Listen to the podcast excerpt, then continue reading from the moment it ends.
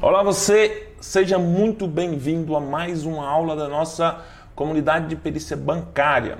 Não importa quando você está assistindo essa aula, essa é a aula número 62. Nós estamos fazendo um estudo detalhado sobre os repetitivos do STJ até o presente momento. Então, se você está assistindo essa aula gravada, pode ser que alguma coisa tenha mudado, mas nem muita coisa mudou. Então, consequentemente, aproveite para você absorver todo o conhecimento que está sendo trazido nessas aulas. Na última aula, a gente começou essa jornada né, de estudo sobre os temas do STJ e o objetivo é acelerar o seu processo. Que eu tenho observado? Eu tenho observado que tem muitas pessoas que estão entrando na perícia bancária, às vezes já fez uma pós-graduação, às vezes é, fez algum curso por aí, mas não entende direito como que funciona toda essa relação da perícia bancária e, consequentemente, o que eu quero fazer com essa sequência de aulas é permitir que você acelere o seu processo para se tornar especializado em perícia bancária. Eu falo para você o tempo todo que não tem REC,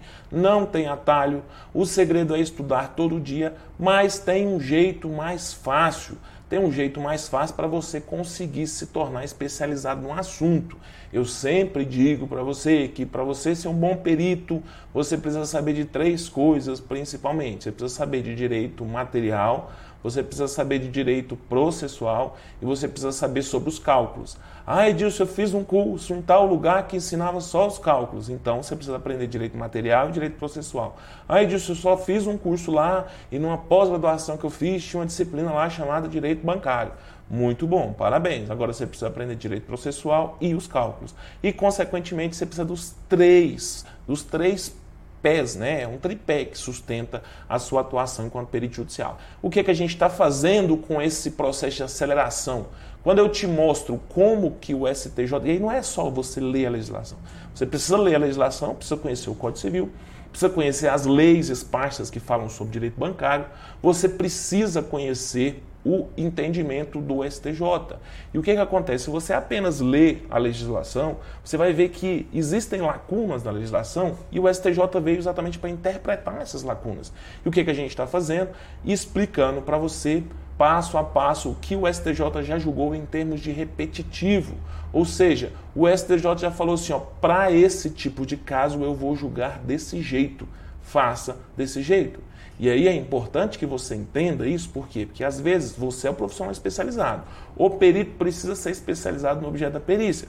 Agora, às vezes vai aparecer um advogado no seu escritório, como acontece muito, tem acontecido muito de muitas pessoas olharem para o direito bancário e falar: nossa, mas tem um mercado gigantesco para atuar em direito bancário. E aí, consequentemente, a pessoa não sabe como atuar no direito bancário e acaba cometendo alguns deslizes. Você, como profissional especializado, precisa estar ali conhecendo toda a matéria para você auxiliar o advogado, ou, às vezes, para você perguntar para o juízo o que você deve fazer naquele determinado processo. Quero agradecer a você que está participando aqui ao vivo. Muito boa tarde para vocês, doutor Manuel Salés, muito boa tarde, doutora Maria Inês, muito boa tarde, doutora Denise está aqui participando conosco, muito boa tarde, doutora Eli, muito boa tarde, doutor Aristóteles, um grande prazer ter você aqui, doutor Aristóteles, doutor Alexandre está aqui, muito boa tarde. Doutora Ana Lúcia, muito boa tarde. Doutor Silvio Bueno, muito boa tarde. Doutora Simone Paiva, muito boa tarde para você. Doutora Giovana Selle, doutora Marilúcia, doutora Márcia Costa, doutor Roberto Luxury, doutor Zé Benício, doutor Nilson, doutor Henry, doutora Evelise, doutor Sandro Oliveira, doutor André, doutor João Bosco, muito boa tarde para todos vocês. Vocês estão vendo o seguinte, a gente tá, eu estou percebendo aqui no momento da boa tarde que o número de mulheres estão aumentando aqui na área da perícia bancária. Você fala, Edilson, pois é, as mulheres estão dominando em tudo e, consequentemente, aqui na perícia bancária não tinha como ser diferente. Ah, Edilson, por quê? São mais competentes, são mais esforçadas porque elas são mais esforçadas. Normalmente o, o, o, homem fala, não, eu tenho facilidade com os cálculos e esquece que existe um caminho para trilhar. E o que acontece? A gente tem tido um número interessante de mulheres atuando na área de perícia e parabéns para elas que estão vindo para dominar essa área também, tá? Muito boa tarde para vocês, doutor Antônio, que o doutor Antônio tá, chegou aqui, doutor Diego, doutor Adalberto, muito boa tarde para vocês. Vamos começar a nossa conversa hoje. Hoje eu quero falar com vocês sobre Uh, exatamente sobre o sistema de precedentes. Nós estamos trabalhando no sistema de precedentes. Ainda tem muitas pessoas que não entendem esse sistema de precedentes. Nessa semana, semana passada, a gente estava em reunião na Comissão de Direito Bancário da OAB. Vocês sabem que eu sou advogado, então eu participo da Comissão de Direito Bancário da OAB e lá a, a discussão era o seguinte: o quanto tinha alguns colegas que ainda estavam entrando com processo com teses assim, totalmente é, furadas, com teses que simplesmente vai ou levar à improcedência liminar do pedido ou, a, às vezes, até ao indeferimento da petição inicial, nos termos de 330, né? e, consequentemente, muitos colegas que observaram agora, às vezes assistiram algum vídeo sobre direito bancário, às vezes entenderam alguma coisa e aí falaram, não, eu posso sim me aventurar nessa área e, tá, e acaba gerando problema para o cliente, né?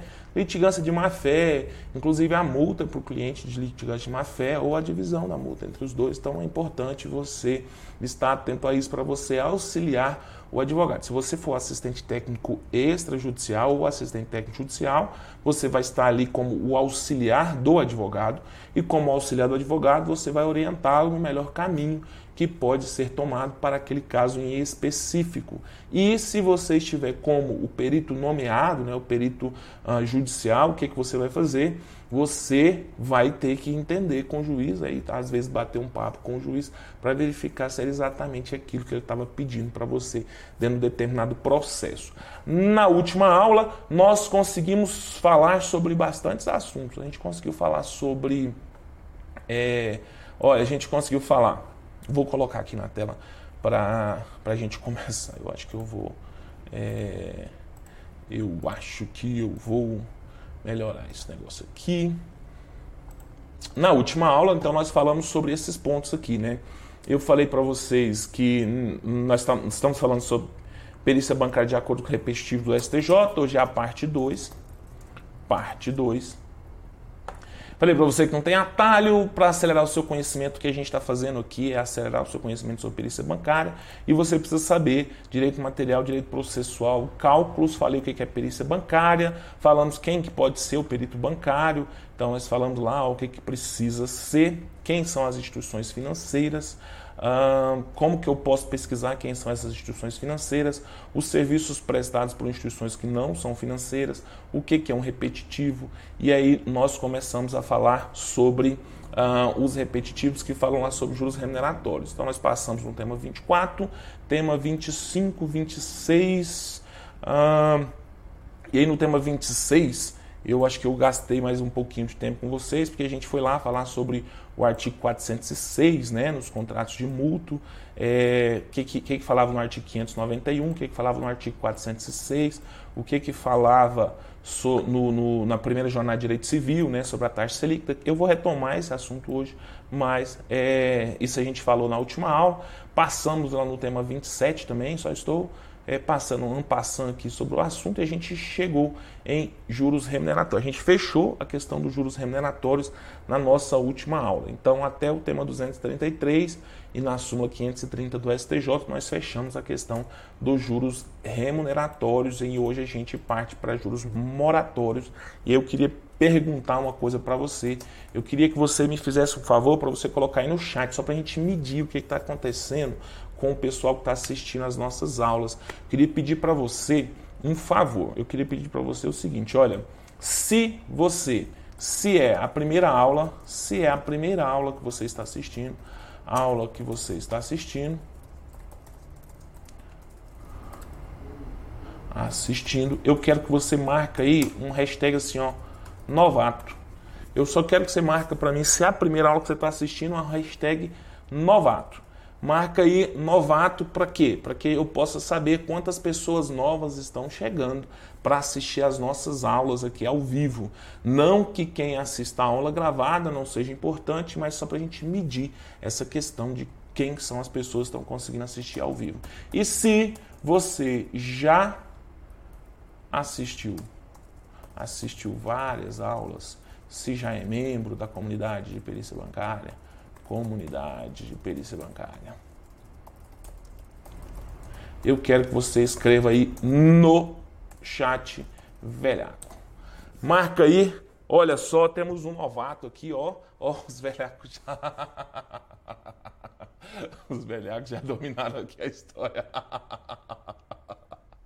Olha só, aqui ó, o Antônio, Antônio Siqueira Diniz, seja muito bem-vindo, tá bom, doutor Antônio? Prazer ter você conosco aqui todas as segundas-feiras às 17 horas e 7 minutos. Nós estamos aqui para falar sobre algum tema pertinente à área de direito de perícia bancária. Então, seja muito bem-vindo, esteja sempre conosco aqui às terças, às segundas-feiras às 17 e 7. 17 e 7 a gente sempre tem aula aqui, os velhacos.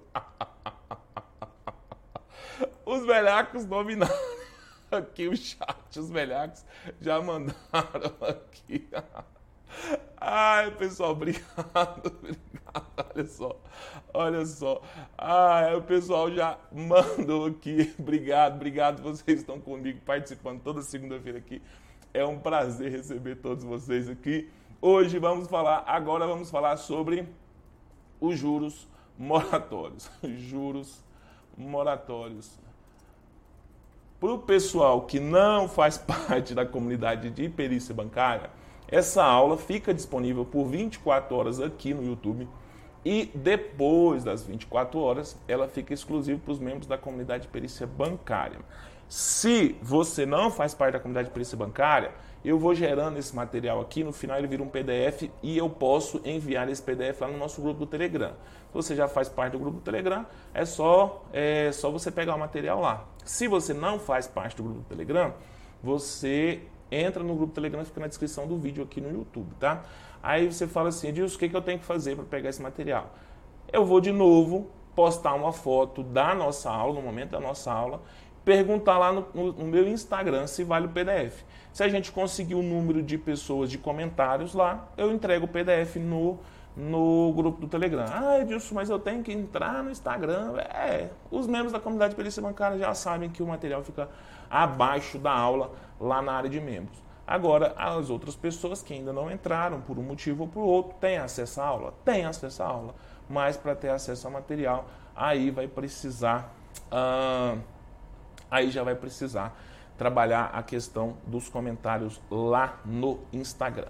Perfeito? Então, na última aula, nós falamos sobre os juros uh, remuneratórios. Hoje eu quero falar com você sobre os juros moratórios e comissão de permanência. Antes de eu entrar topicamente, é, é, essencialmente no topo da aula, eu quero falar um negócio para você assim, ó. Uh, depois da aula passada, a gente teve essa primeira aula sobre os repetitivos, e aí surgiu uma dúvida de um aluno sobre, Edilson, qual é a diferença entre jurisprudência, entre repetitivo, entre precedente, precedente vinculante e súmula.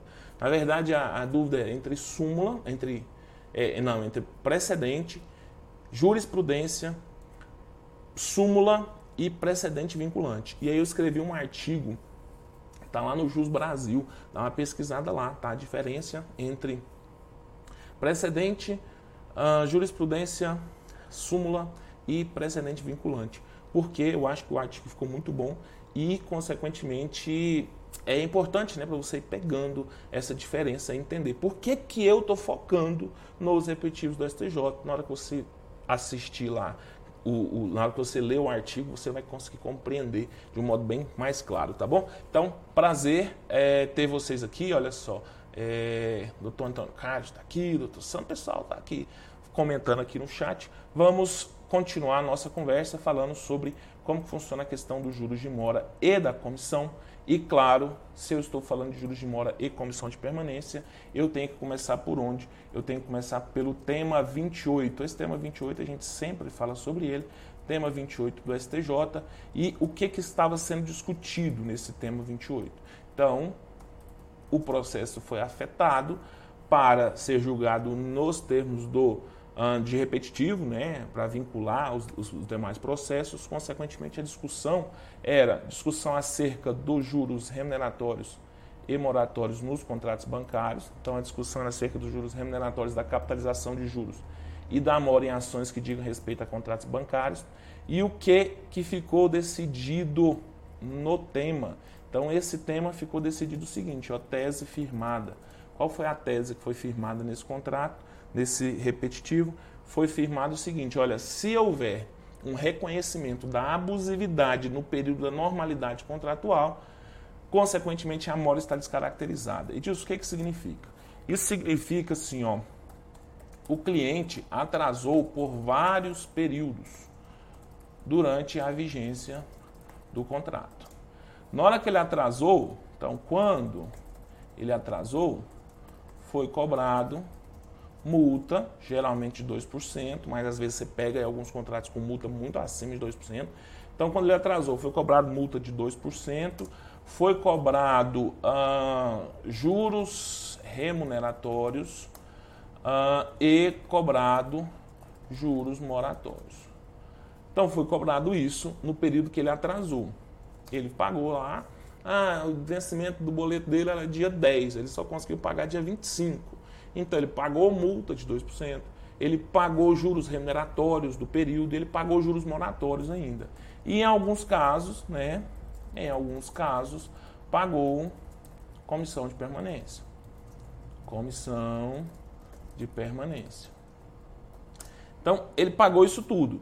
Se, ó, se ficar comprovada a abusividade, Edilson, por que tem que ficar comprovada a abusividade? Como que se comprova a abusividade? O que, que é abusividade? Na aula passada a gente falou sobre isso, né? O que, que é taxa abusiva e, consequentemente, se ficar comprovada a abusividade, o que, que acontece? Não tem que pagar os juros de mora, multa de mora, juros remuneratórios no período e comissão de permanência. É isso que o tema está falando. Então, ficou comprovado que a taxa de, de, de, juros foi cobrada abusivamente, consequentemente, o juiz deferiu o pedido de abusividade da taxa. Ora, se o juiz deferiu o pedido de abusividade da taxa, o que, que acontece? O cliente não tem que pagar os juros de mora, multa de mora, nem os juros remuneratórios do período, nem a comissão de permanência. Então, o que, que você vai fazer? Você vai voltar lá no contrato, a prestação era quanto? Mil reais. O cliente pagou quanto? Pagou mil e duzentos. Consequentemente, esses 200 vão entrar como amortização adicional no saldo devedor daquele determinado contrato. Então, é algo muito interessante, faz uma diferença do peru quando a gente vai fazer os cálculos e, consequentemente, isso é um ponto para você trabalhar se você estiver atuando como assistente técnico, tá? Avisar para o advogado dessa possibilidade de que, ora, tem o tema 28, em sendo reconhecida a abusividade, a mora é afastada. Pergunta de um milhão de dólares. Pergunta. O afastamento da mora se dá de modo automático? Ou seja, simplesmente o juiz decidiu que não que houve abusividade. Então ele coloca lá julgo procedente o pedido da inicial para declarar que houve abusividade nesse determinado contrato. Aí você que está como perito nomeado lá na fase, ou às vezes como assistente técnico também, né? Porque assistente técnico na fase de cumprimento de sentença faz um trabalho também, tem trabalho para ele fazer na fase de cumprimento de sentença. Então você está lá, nomeado no processo, o juiz deferiu a abusividade da taxa, você está na fase de cumprimento de sentença. Óbvio, se o juiz deu a sentença, né, você já está na fase de cumprimento de sentença. Se você está lá na fase de cumprimento de sentença, a pergunta é, Edilson, eu aplico automaticamente o tema 28 do STJ? Porque eu conheço. Eu conheço, consequentemente, eu já tenho que, que pagar, que, que retirar esse valor. Me responda aí no chat. Você tem que retirar esse valor ah, da mora, né? Igual eu falei agora, né? Se houve o reconhecimento da abusividade, o cliente não tem que pagar juros nem multa, nem comissão de permanência, nem nada. Você foi nomeado numa fase de cumprimento de sentença. Automaticamente você vai aplicar esse negócio? A pergunta para você responder no chat é essa. E outra coisa, e outra, outra, outra, outra situação, né? Edilson, eu estou como assistente técnico da parte credora. Na, na fase de cumprimento de sentença, a parte credora que tem que apresentar os cálculos do que, que ela entende que é devido. Então eu estou como assistente técnico da parte credora. Eu vou fazer o afastamento da mora, entendeu? Eu sou, fui lá, entrou com a, uma pessoa entrou lá com a revisional do contrato, eu já automaticamente vou fazer esse afastamento. Perfeito, olha só. Doutor João Bosco, em cima, não, o afastamento tem que estar explícito na sentença. Por quê? Porque de ofício isso não se aplica, tá? Não se aplica os repetitivos de ofício. Nenhum desses repetitivos se aplica de ofício, tá bom? Então, a mesma coisa, doutora Érica, que participando, ó, não, tem que ser pedido na inicial. Na verdade, doutora Érica, tem que, se tiver, essa, essa resposta doutora Érica foi mais, mais que perfeita, para lembrar lá dos tempos verbais, né? Essa resposta dela foi mais que perfeita, por quê? Porque se tiver na inicial, se tiver o pedido na inicial e o juiz foi omisso no pedido dele, eu acho que aí é que tá. Porque o doutor João Bosco falou o seguinte, ó, tem que estar tá explícito na sentença. Você pegou a sentença, olhou, está na sentença, consequentemente, já aplica automaticamente. Agora, a doutora Érica já falou o seguinte, olha, na sentença eu sei que não está explícito. Não apareceu na sentença explícito. Simplesmente o juiz fez o reconhecimento do, da abusividade. Então a parte pediu o reconhecimento da abusividade. Lá na inicial ele pediu aplicação do tema 28 e o juiz não falou sobre esse assunto. É claro que o advogado deveria manejar um, um, documento, então os advogados estão assistindo, né? Eu falo que eu não vou entrar na série dos advogados aqui, mas o advogado está assistindo, ele sabe que deveria manejar um recurso chamado embargo de declaração. Apesar do pessoal falar que embargo de declaração não é recurso, vou chamar de recurso aqui sim, tá? Então, caberia ao advogado manejar esse recurso, embargo de declaração, para que o juiz corrigisse essa omissão na sentença dele. Mas se não, se o, se o, se o cara simplesmente não falou sobre isso, mas a petição inicial estava pedindo. E aí, eu sou perito na fase de cumprimento de sentença. O que, que eu faço? Me responda aí no chat. Vocês, ah, vocês acharam que acessar essas aulas assim, elas são importantes exatamente para testar, né? Para a gente ir pensando nessas outras possibilidades. Por isso que eu falo. A gente tem aula toda semana porque você precisa estudar isso todo dia, todo dia, todo dia, todo dia. Não adianta fazer um cursinho no final de semana só e achar que já está resolvido o problema. Todo dia, todo dia, todo dia tem que estudar. Então, esse ponto trazido pela doutora Érica aqui é muito importante. Ora, eu devo é, é, fazer ou não devo fazer? E aí, pessoal, ó, Primeiro cenário, cenário 1. Um, tem que estar explícito na sentença. Se tiver explícito na sentença, ok, já fiz o trabalho. Cenário 2. É. Não está explícito na sentença, mas está na inicial.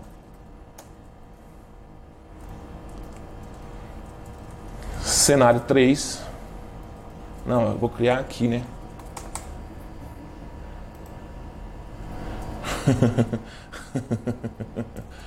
Sou perito judicial. Sou perito judicial, nomeado na fase de cumprimento de sentença. E aqui, sou perito judicial. Sou o AT indicado pela parte credora. Sou AT extrajudicial indicado pela parte devedora. Vocês falam, eu falei disso, eu gosto de eu gosto de, de atrapalhar, né, de bagunçar o negócio. Ah, aqui tá fácil, né? Se você é o perito se você é o perito nomeado, está na fase de cumprimento de sentença e está explícito na sentença, beleza, morreu, facinho, facinho, morreu, morreu. Agora, se não está explícito na sentença, você sabe que você não. Ai, eu sou o perito judicial, estou na fase de cumprimento de sentença. Achei lá, tem uma sentença. Então não vou ler nada da inicial, não vou ler nada da contestação, não vou tomar pé da discussão, não. Você tem que ler o processo inteiro, do mesmo jeito você só sabe que já tem, já está na fase de cumprimento de sentença. A pergunta é, não está explícito na sentença, mas, mas existe o pedido, existe o pedido na inicial. Aí é o seguinte, o que que eu aconselho você a fazer? O que, que eu aconselho você a fazer? Pergunta para o juiz. Pergunta ao juiz. Pergunta, mas não é perguntar, fazer uma petição e perguntar para ele via petição, não. Liga na vara, fala, olha, eu estou com um caso assim, eu sou perito nomeado na vara. Agora, né, que a gente está no período de pandemia, liga na vara. Mas, no período de normalidade, você vai lá e fala, olha, eu estou com um processo tal, aconteceu assim, assim, assim. Tinha Aí ele, normalmente eles estão correndo, morrendo de pressa, né? Aí fala, não, doutor, faz lá conforme está na sentença. Você fala, tá, mas é que tem um problema, tem uma omissão na sentença que não, foi, não, não houve embargo de declaração. Então eu não sei como que eu tenho que fazer nesse caso aqui.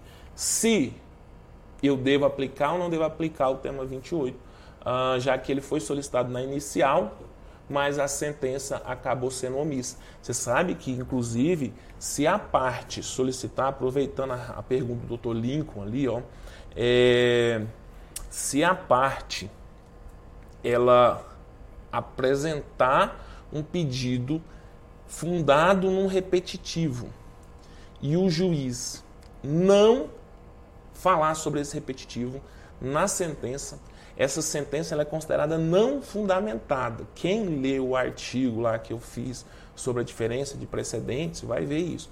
A sentença é considerada não fundamentada. Ou seja, a sentença ela é inválida. Edilson, mas agora como que eu faço? Eu estou na fase de cumprimento de sentença. Eu sou só o perito, eu não vou entrar nessa briga desse povo, não. Eu não vou entrar na briga, porque a briga não é minha. Eu só tenho que vir aqui cumprir essa sentença que foi feita. Transitou em julgado, e aí? E aí você vai lá perguntar para o juízo. Pergunta para o juízo o que deve fazer. Se deve ou não aplicar o tema. O repetitivo. Viu que, a, viu que o, a, eu, eu falo para você que a posição do perito judicial acaba sendo mais confortável. Por que mais confortável? Não estou falando que é mais simples, estou falando que é mais confortável. Por quê? Porque ele tem alguma dúvida, ele se reporta ao juiz. Ele vai lá e fala, mas como que você quer que faz nesse caso aqui? E aí, que eu peço para você é que você vai, pergunte para o juiz, aí fala assim, tá bom, ele vai falar, ah, eu quero que faça assim, assim. Você fala, perfeito, doutor, então eu vou fazer uma petição e o senhor solta uma interlocutória aí falando sobre exatamente como que é para eu fazer esse, esse, esse negócio, tá? Por quê? Eu sempre falo, se a parte for brigar, é melhor ela brigar com o juiz do que ela brigar com o perito. Então, você vai lá, pergunta para o juiz como que, é que ele faz, como que ele quer que faz, aí você apresenta uma petição, ele dá uma interlocutória, um despacho saneador, né, explicando sobre o que, que tem que fazer naquele caso ali, ele vai estar elucidando aquela situação se a parte entender que o despacho do juiz ultrapassou os limites de um mero despacho, ela pode entrar com agravo de instrumento, mas entende que a briga vai estar entre ela e o juiz. Agora, se você entra na situação, você vai ficar tomando tiro dos dois lados. É porque, sim, falar ah, tem que estar tá lá na, na, na, na, sentença é fácil, mas se não tiver, ah, se não tiver, eu não aplico. Se você não aplicar, a outra parte fala, ô, oh, peraí, você não conhece o repetitivo, não? E o repetitivo está lá na inicial. Aí ela entra embargando o. É, ela entra contestando o seu, o seu parecer, o seu laudo que você apresentou ali de cálculo. Consequentemente, você vai ter que explicar por que, que você não aplicou. Ah, eu não apliquei porque não estava na sentença. Aí, consequentemente, a parte vai. Então, você vai entrar num tiro, no meio um fogo cruzado, que você não precisa entrar. Consequentemente, vai lá e pergunta para o juízo se não tiver explicitado na sentença e tiver na inicial. Se não tem na inicial, a pessoa perdeu. Por quê? Porque o direito, o direito, você vai ver eu falando isso aqui várias vezes, o direito não socorre, socorre aos que dormem. O direito não socorre aos que dormem. Consequentemente, se a parte não pediu, rodou, perdeu. Por quê? Porque o advogado não sabia. Se não sabia, está certo de perder o processo mesmo. E, porque ele, ele é a pessoa que deveria saber sobre o processo, né?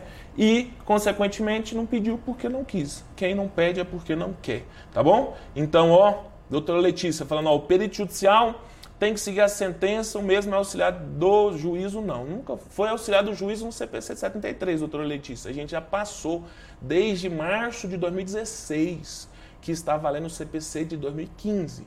E o CPC de 2015, o perito não é auxiliar do juízo, ele é auxiliar da justiça. Está lá no artigo 149. Dá uma comparada entre o CPC 73 e o 2015, você vai ver o tanto que muda o papel do perito judicial, porque ele não é auxiliar do juízo, ele é auxiliar nem amigo do juiz, nem nada disso. Antigamente era. E tem muito perito antigo aí que não entendeu ainda, desde 2016 não é assim mais. Mas, ó, o perito é auxiliar da justiça, ele tem que seguir a sentença. Mas o problema é, nem toda sentença é perfeita, linda, maravilhosa. A sentença pode ser omissa. E aí você tem que entender que se a sentença for omissa, meu querido, você vai ter que dar um jeito, tá bom? Ah, vamos lá. O doutor Lincoln perguntando: poderia fazer um laudo considerando as duas situações com ou sem mora e deixar o juiz decidir? Você está na fase de cumprimento de sentença, doutor. Na fase de cumprimento de sentença não tem decisão. Artigo 509, parágrafo 4 do CPC.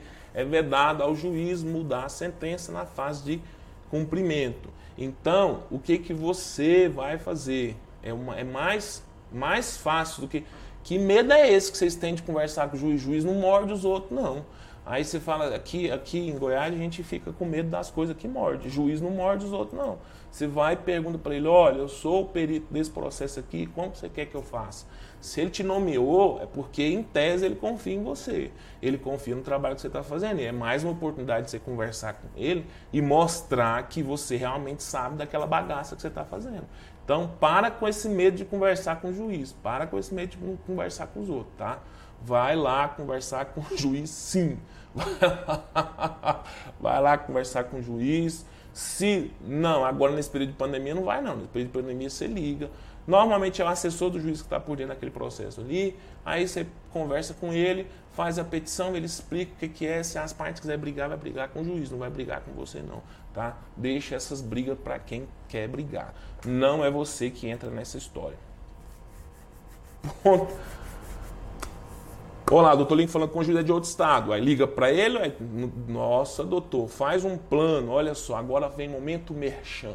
A TIM está me pagando para fazer esse momento merchan. Faça um plano na TIM que você pode ligar para qualquer estado pagando o mesmo preço, entendeu? Então faça um plano lá na TIM que você vai ter esse acesso. Ai, eu nem sei se tem isso ainda, mas vamos lá. Ah, vamos lá, eu sou assistente técnico indicado pela parte credora. Eu estou colocando para vocês, são, são dúvidas do mundo real. Eu não estou igual tem aí, ah, vamos fazer um exercício aqui, que é simplesinho, que você consegue fazer e sai iludido achando que você aprendeu. Não. Eu tenho que arrumar é o problema para você. Por quê? Porque a gente resolve o problema aqui, enquanto tá só perito, só gente monstro aqui assistindo, a gente resolve os problemas aqui. Aí o que, é que vai acontecer? é, deixa esses outros para lá, né? Então, se você for assistente técnico indicado pela parte credora, lembrando, pessoal, que na fase de cumprimento de sentença, quem ganhou o processo é o credor. Quem perdeu o processo é a parte devedora no processo, né? Entenda isso. Quem ganhou o processo é a parte credora, quem perdeu o processo é a parte devedora. Então, você está ali como o assistente técnico judicial da parte credora. Ora, a parte credora que tem a responsabilidade de trazer aos autos, ou de carrear os autos para ficar bonito, né? A parte credora tem a responsabilidade de trazer aos autos ah, o, o, valor correto, né? O valor correto que ela está cobrando. Consequentemente, se você é o assistente técnico judicial contratado pela parte credora, você vai aplicar o tema 28. Óbvio, por que, que você vai aplicar o tema 28? porque ele é benéfico para você. Tá bom? Ah, benéfico para você não, benéfico para a parte que está te pagando, né? Ah, Edilson, agora não, eu sou assistente técnico judicial pela parte devedora, pela parte que perdeu o processo. Então a parte perdeu o processo. E aí o que, que aconteceu? A parte credora apresentou um cálculo lá, mas o juiz, o, o, o advogado não está muito confiando naquele cálculo da parte credora, não. Ela pediu para fazer o cálculo, para outra pessoa fazer o cálculo. Ah, nesse caso, não aplica. Não aplica o tema 28 do STJ. Aí surgiu essa pergunta esses dias lá no, no grupo, né? A pergunta era o seguinte: mas como que, como é que eu vou Como que pode ter um perito nomeado na fase de cumprimento de sentença? Por quê? Porque se há no cumprimento de sentença, simplesmente está cumprindo o que já está escrito no papel. Como que tem divergência sobre uma coisa que já está escrito no papel? O juiz já decidiu. Não tem mais muita coisa para fazer. O juiz já decidiu quem ganhou, quem perdeu. É exatamente por causa dessas falhas que vem na sentença, porque a sentença vem cheia de buraco, consequentemente que vai surgir a dúvida lá na, na fase de cumprimento de sentença. Por quê? Porque se a parte credora apresentasse os cálculos dela do modo correto, não existiria nomeação de perito judicial na fase de cumprimento de sentença. Se a parte devedora apresentasse os, os, cálculos dela do modo correto, não existiria perito na fase de cumprimento de sentença. Por quê? Porque só haverá perícia se o valor for controvertido. Agora, as duas partes fizeram igualzinho. Uma parte apresentou o valor de um milhão de reais, a outra parte apresentou o valor de um milhão de reais também. Ora, não tem controvérsia, o valor é de um milhão de reais. Agora o que acontece? A parte credora vai fazer o quê? Vai tentar puxar a sardinha para o lado dela. A parte devedora vai tentar puxar a sardinha para o lado dela. Consequentemente, o juiz vai olhar e vai estar numa na parte credora, falando: olha, pedido de cumprimento de sentença, tá, eu, ele está me devendo um milhão. A parte credora fala: ele está me devendo um milhão. A parte devedora fala: não, eu estou devendo 200 mil. Aí o juiz fala, como assim? Uma fala que está devendo um milhão, outro fala que está devendo 200 mil. Não tem jeito, vou nomear um perito na fase de cumprimento de sentença para o perito refazer esses cálculos aí. Por quê? Porque eles fizeram do jeito errado. Então, entendam que um processo sempre vai ter uma parte defendendo a verdade, uma outra parte defendendo outra verdade, e o juízo está no meio. Ele não sabe quem está falando a verdade. Consequentemente, o que ele precisa? De um auxiliar para que resolva a situação, mostre para ele o que está correto. E esse auxiliar é o auxiliar da justiça, o perito, que está lá no artigo 156 do Código de Processo Civil. Então, entenda que mesmo na fase de cumprimento de sentença, tá vendo? Edilson, tema 28 eu achei que era simples. É simples, o que eu estou falando é Entenda que mesmo na fase de cumprimento de sentença, mesmo quando o trem já resolveu, já rodou lá dois, três, quatro, sete, oito anos o processo, ainda vai ter discussão? Vai ter discussão. Se você for perito judicial, o que, que você faz? Pula fora da discussão. Não deixa a discussão vir para o seu colo. Por quê? Porque depois que a discussão vem para o seu colo, a coisa vai tomando um vulto e chega um ponto que nem o juiz mais consegue te defender, nem ele mais quer te defender, porque aconteceu tanta coisa ali no processo. Agora, é, por isso, se você for perito, olha, juízo, me explique o que, que você quer. Se você for assistente técnico indicado pela parte credora, você vai buscar a melhor alternativa para essa parte credora. Consequentemente, é afastamento da mora nos casos de contratos bancários, né? E se você for da parte devedora, você não vai aplicar esse tema 28 do STJ. Lembrando que o tema está falando apenas isso, que o reconhecimento da abusividade no período da normalidade descaracteriza a mora, ou seja, não existe mora para quem é, não existe mora para quem teve reconhecida abusividade. E ó, importante, atenção advogados, tem que pedir na inicial. Não é na réplica que você pede isso daqui, tá? É na inicial. Então você tem que pedir isso daqui na inicial. Não é automático, porque não pode haver esse reconhecimento de ofício. Então fica atento a isso, tá? Você tem que pedir. Você tem que pedir sim essa questão do, do tema 28, do afastamento da mora, tá bom?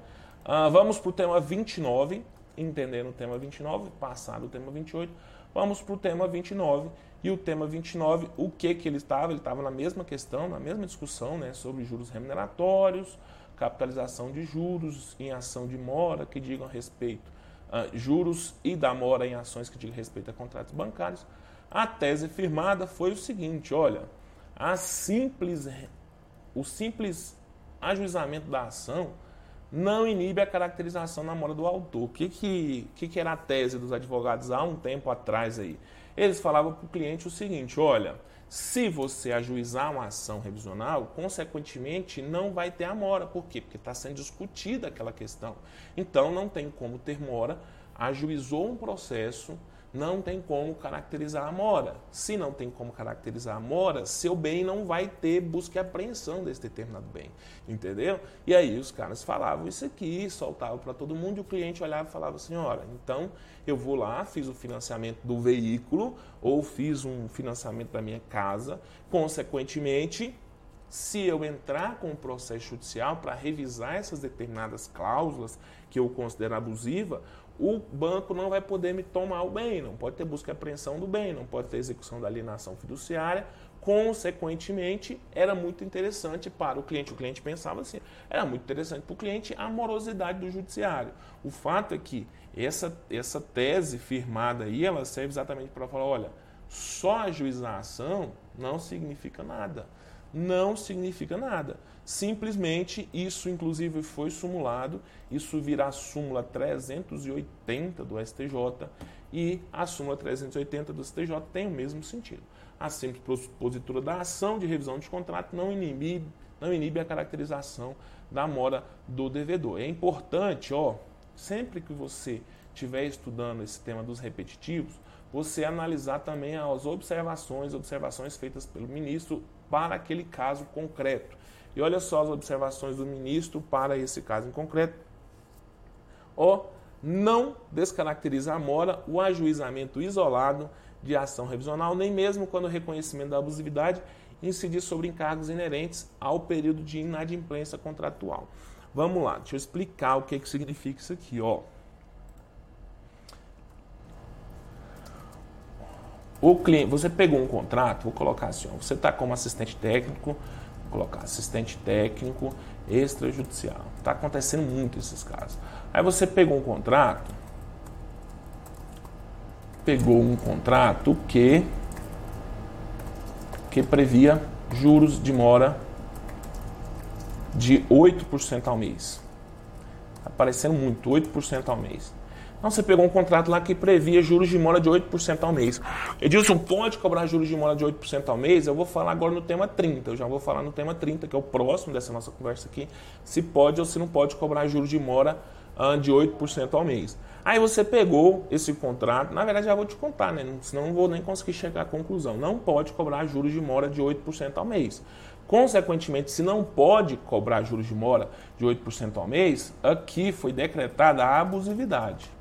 Entendeu? Abusividade. Ou seja, abusividade dos juros de mora. Se houve a decretação da abusividade dos juros de mora, consequentemente vai afastar a mora, pergunta para vocês. Ah, já está aí, né? Na verdade está aí, né? É, se for abusividade na comissão de permanência, se for abusividade no juros de mora, se for abusividade na multa de mora, às vezes a gente pega o contrato aí com multa de mora de 10%. Ah, em todo caso. Houve o reconhecimento da abusividade, mas isso, a abusividade era no período de mora. Se houve o reconhecimento da abusividade só no período de mora, consequentemente não tem afastamento da mora, tá bom?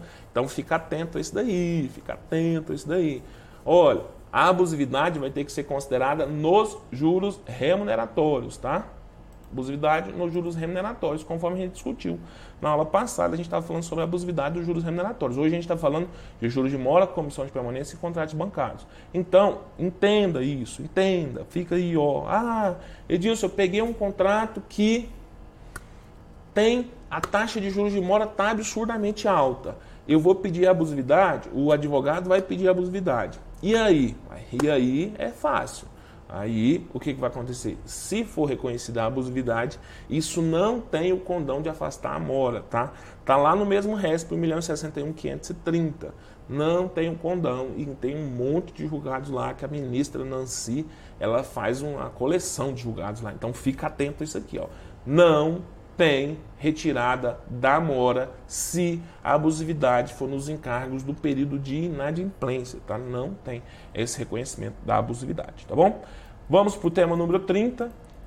O tema número 30, o que, que ele estava falando? A mesma coisa.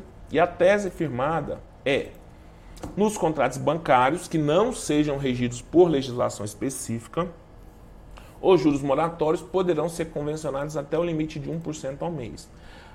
Isso também ficou organizado na súmula 379 do STJ, que ela tem o mesmo texto. Nos, nos contratos bancários, no registro por legislação específica, o limite é 1% ao mês. Ah, então, se eu perguntar para vocês o seguinte, qual que é o limite? Ó, pergunta, pergunta. Se aparecer um quesito para você assim, tá? Pergunta, qual é o limite dos juros de mora nos contratos bancários? Se chega um quesito para você assim, ó, queira o senhor perito informar qual o limite dos juros de mora nos contratos bancários. Você que já fez essa aula que não vai errar essas coisas bobas, você vai simplesmente falar o seguinte, ó, segundo a súmula 379 e o tema número 30 do STJ, o limite dos juros de mora em contratos bancários é 1% ao mês. 1% ao mês. Perfeito? Todo mundo concorda? Gente, se não concordar comigo, você pode falar para mim aí, tá? Então, qual que é o limite dos juros de mora em contratos bancários? Ora, segundo a súmula 379 do STJ e o tema 30 do STJ, o limite dos juros de mora em contratos bancários é 1% ao mês.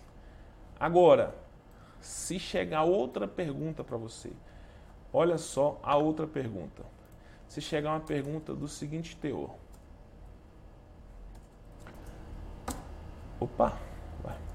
Chega uma pergunta do seguinte teor qual é a taxa de juros de mora no Brasil.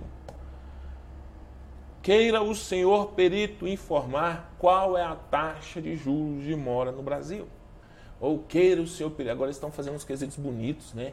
É, queira o senhor perito informar com base nos avançados conhecimentos técnicos de sua profissão qual é o qual que é a taxa de juros de mora no Brasil. Aí você vai falar o seguinte, Edilson, a taxa de juros. Me responda para mim. É, acho que essa dá para você responder aí. Então, eu sei que o limite. Me responde no chat, por favor. Eu sei que o limite dos juros de mora nos contratos bancários é 1% ao mês. Por quê? Eu tenho o tema 30 e eu tenho a súmula 379 do STJ falando exatamente sobre isso. Agora, se alguém não está perguntando, tá olha só a diferença da pergunta. É importante você ficar atento, porque quando você está com o perito judicial, você vai responder quesitos. Quesitos são perguntas. E aí você tem que entender o teor da pergunta, saber o que, que a pessoa quer com essa pergunta, exatamente para você saber que tipo de resposta que você vai dar. Se chega um quesito como esse, qual é a taxa de juros de mora no Brasil? Qual é a taxa de juros de mora no Brasil? Me digam aí qual que é essa taxa de juros de mora no Brasil. Algumas pessoas, é claro, elas vão ter que passar lá, aula, Edilson, a aula passada a gente falou sobre 406. É, mas vou falar de novo para você ver o tanto que é importante a gente estar tá de olho nesse negócio. O artigo 406 do Código Civil, ele fala o seguinte, ó, quando os juros moratórios não forem convencionados ou forem sem taxa estipulada, ou quando provierem de determinação de lei, serão fixados segundo a taxa que estiver em vigor para o pagamento de impostos devidos à Fazenda Nacional. Edilson, quem que é esse cara aí, ó? Aí você vai falar, olha, claro que é o cara lá, ó, do artigo do enunciado número 20. Você vai pesquisar o enunciado número 20 do, da primeira jornada de direito civil, fala que a taxa de juros moratórios, que se refere ao artigo 406, é a do artigo 161, parágrafo 1 do Código Tributário Nacional, ou seja, 1% ao mês. Isso foi definido lá no dia 12 e 13 de setembro de 2002, na primeira jornada de direito civil. Primeira jornada de direito civil é o seguinte: se reúnem né, os, o, o Conselho da Justiça, Conselho da Justiça Federal, que organiza ele, uh, faz um, um, encontro dos juízes e desembargadores e ali eles vão tentar entender né, algumas omissões que, porventura, houverem na legislação. E um dos pontos era esse, né? Primeira jornada, direito civil fala que a taxa de juros moratórios é 1% ao mês. Aí o que, acontece? Você fala assim, Edilson, então tá pronto, tá resolvido, a taxa de juros moratórios é 1% ao mês. Pois é, mas isso aqui não está valendo, tá? Não está valendo. E aí você precisa entender esse negócio. Eu falo, você não está valendo, não está em vigor. Por que, que não está em vigor? Porque o STJ já decidiu que a taxa de juros moratórios é a taxa de juros de mora que deve ser cobrada no Brasil é a taxa Selic.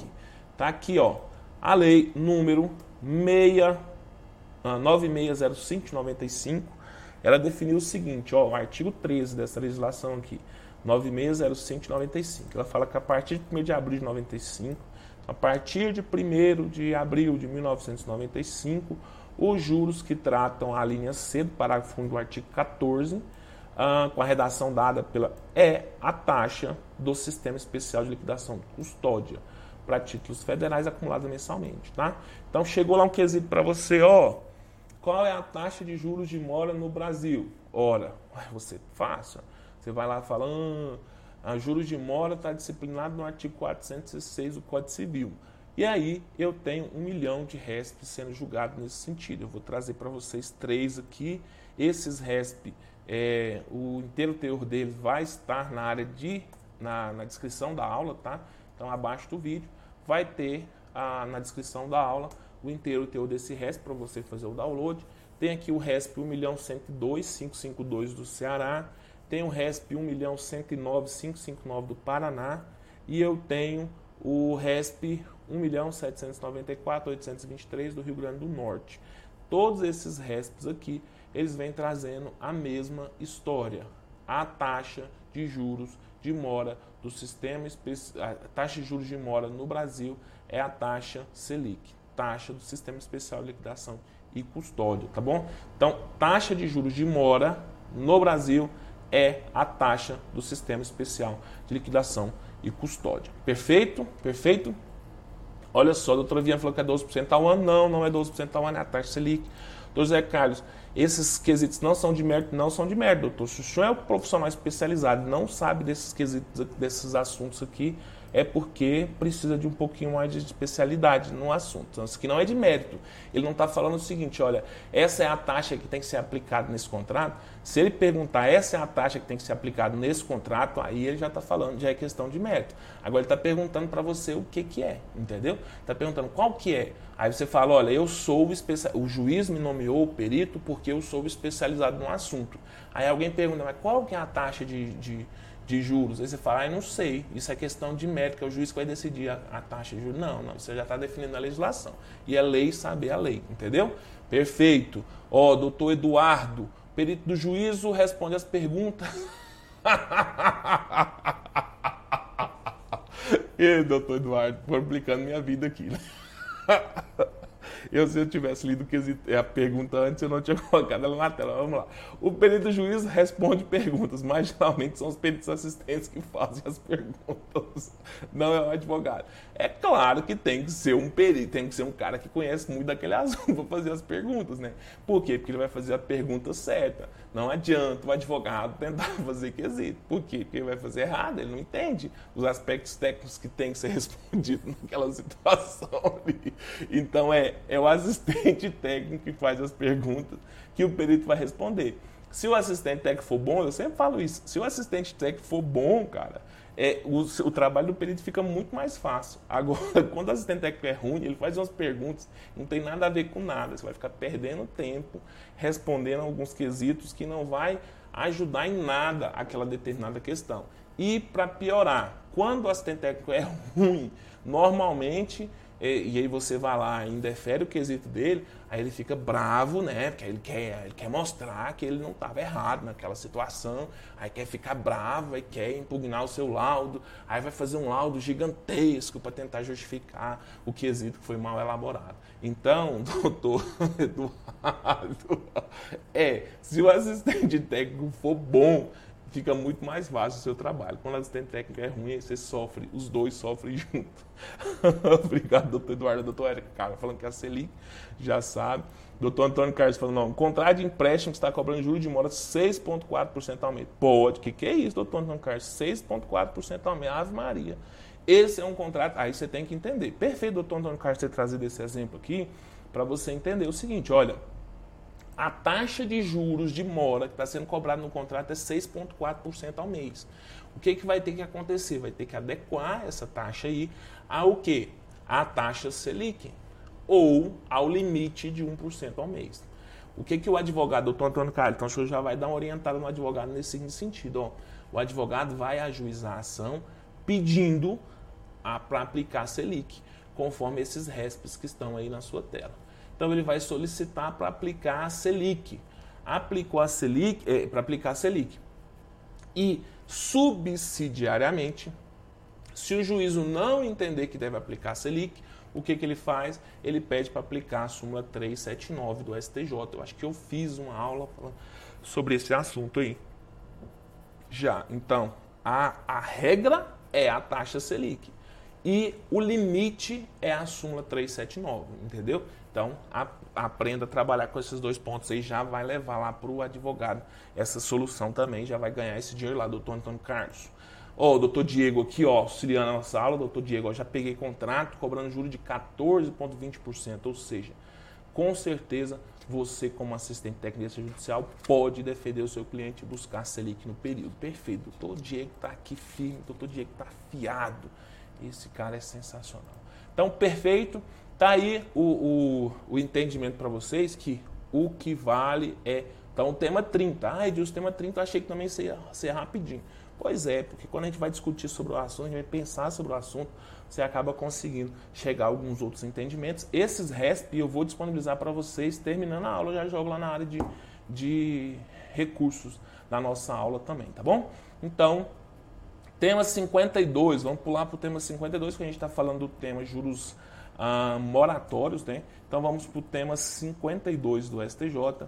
E o que, que o tema 52 do STJ? Que eu coloco a data aqui é a data que houve o trânsito julgado, tá? Então houve o trânsito julgado em 2 de 2011.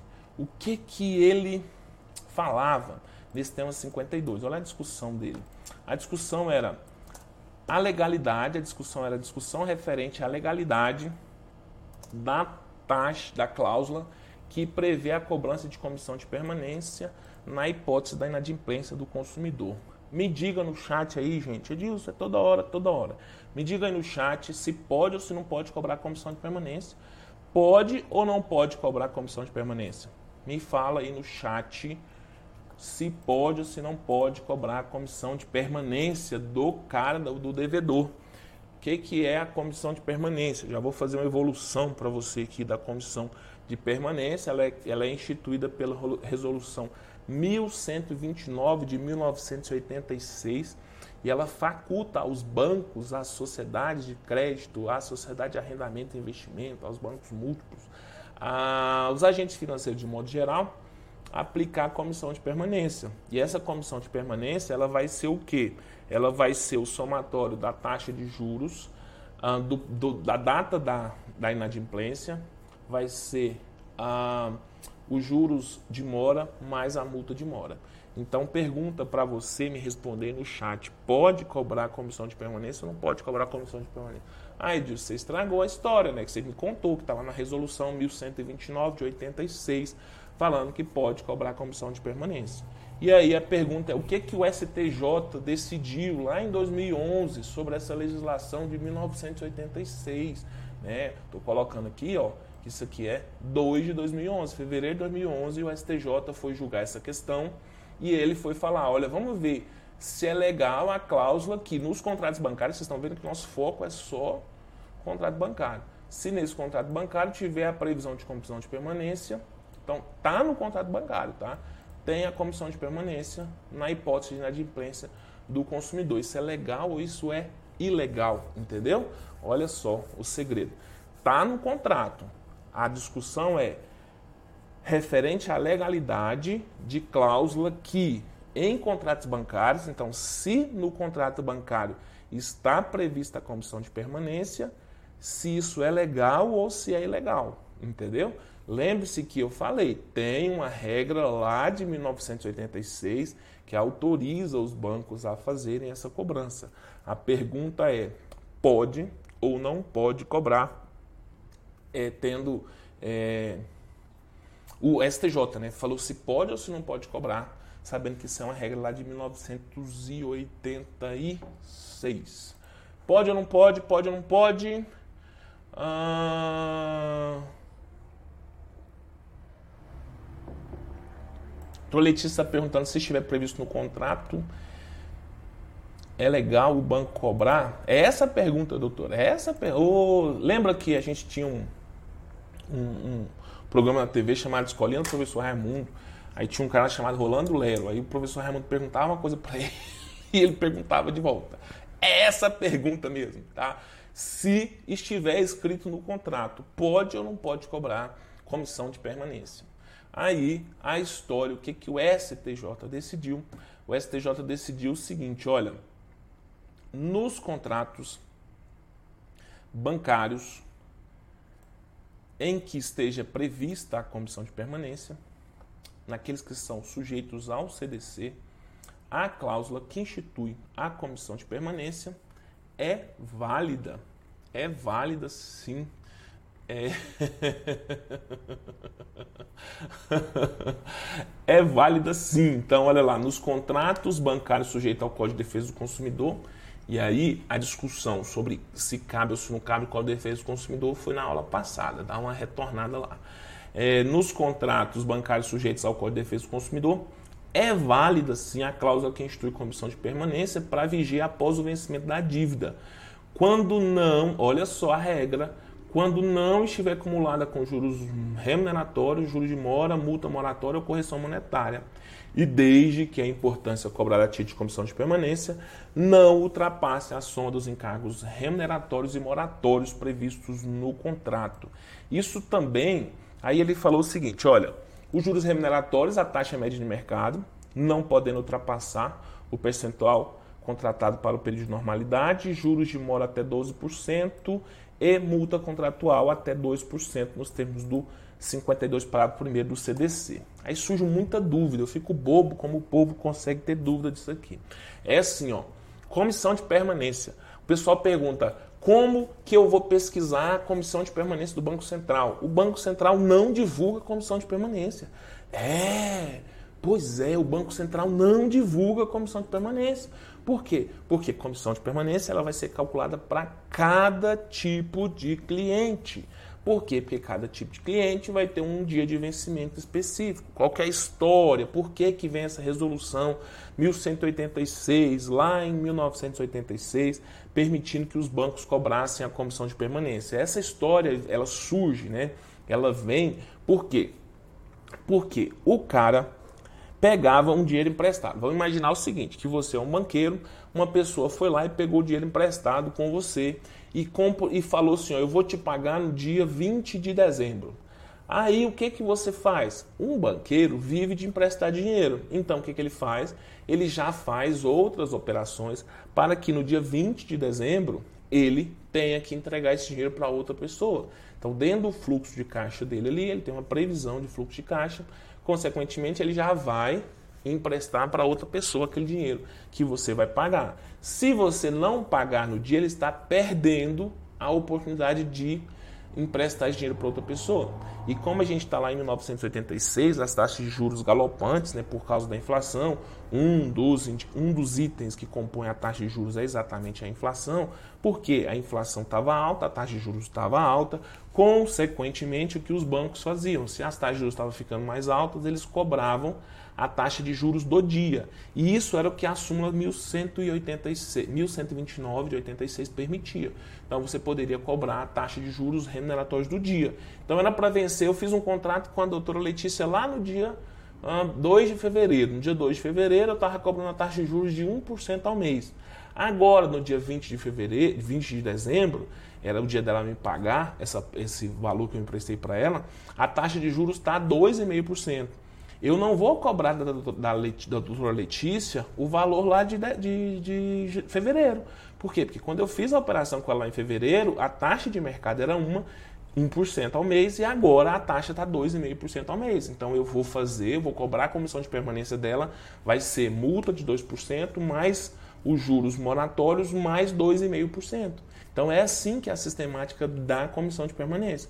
Então apareceu lá uma questão, um quesito assim, ó, que o senhor perito informar qual era a taxa de comissão, porque tem, eu não falei para você que quando o assistente técnico é bom, o quesito vem legal, agora quando o assistente técnico é ruim, o quesito vem horrível, de lixo. Aí o cara coloca lá um, um, um quesito lá assim, é, como é, é, queira o senhor perito informar qual era a comissão de permanência qual que era a taxa média de comissão de permanência divulgada pelo Banco Central para um determinado período. Aí o que, que você vai ter que fazer? Você vai ter que ir lá, falar, olha, a, súmula, a resolução 1126, 1129 de 86 do Banco Central determinava que a comissão de permanência era calculada dessa forma.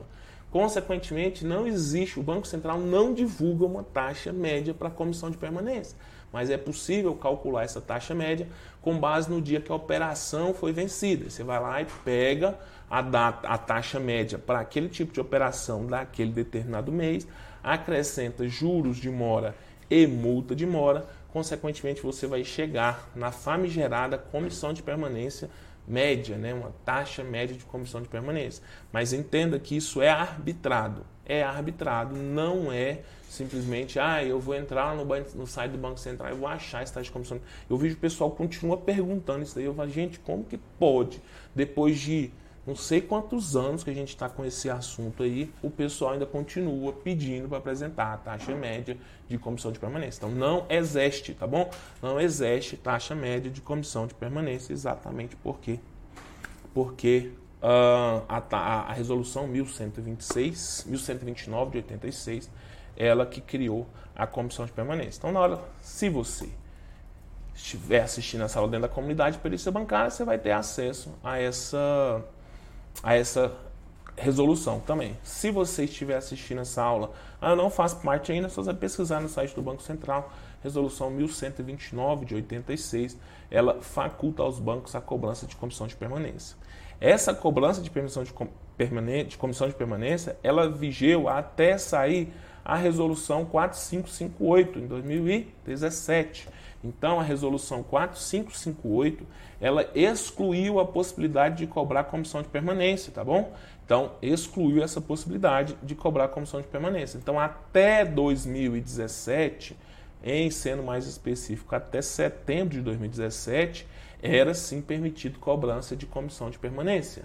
A partir de 2017, não é mais permitido. Então é importante você saber esse negócio aqui. A gente tem aula toda segunda-feira para você não se perder nessa história. Porque, ó, o tema 52 foi jogado em 2011.